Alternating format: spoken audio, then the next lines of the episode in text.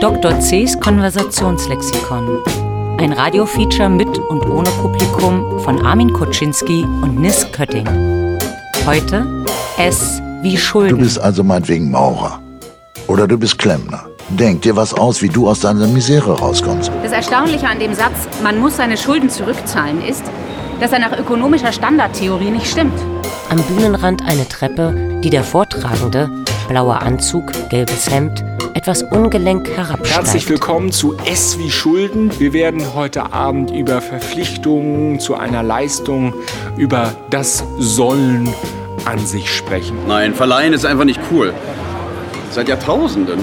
Leute, die Geld verleihen, sind einfach nicht cool. Das ist ein Gesetz. Die Freiheit im Sinne des Hier und Jetzt, die hat mit Schulden nun rein gar nichts zu tun. Kurzes Beispiel. Also in einem Tierpark in Amerika zum Beispiel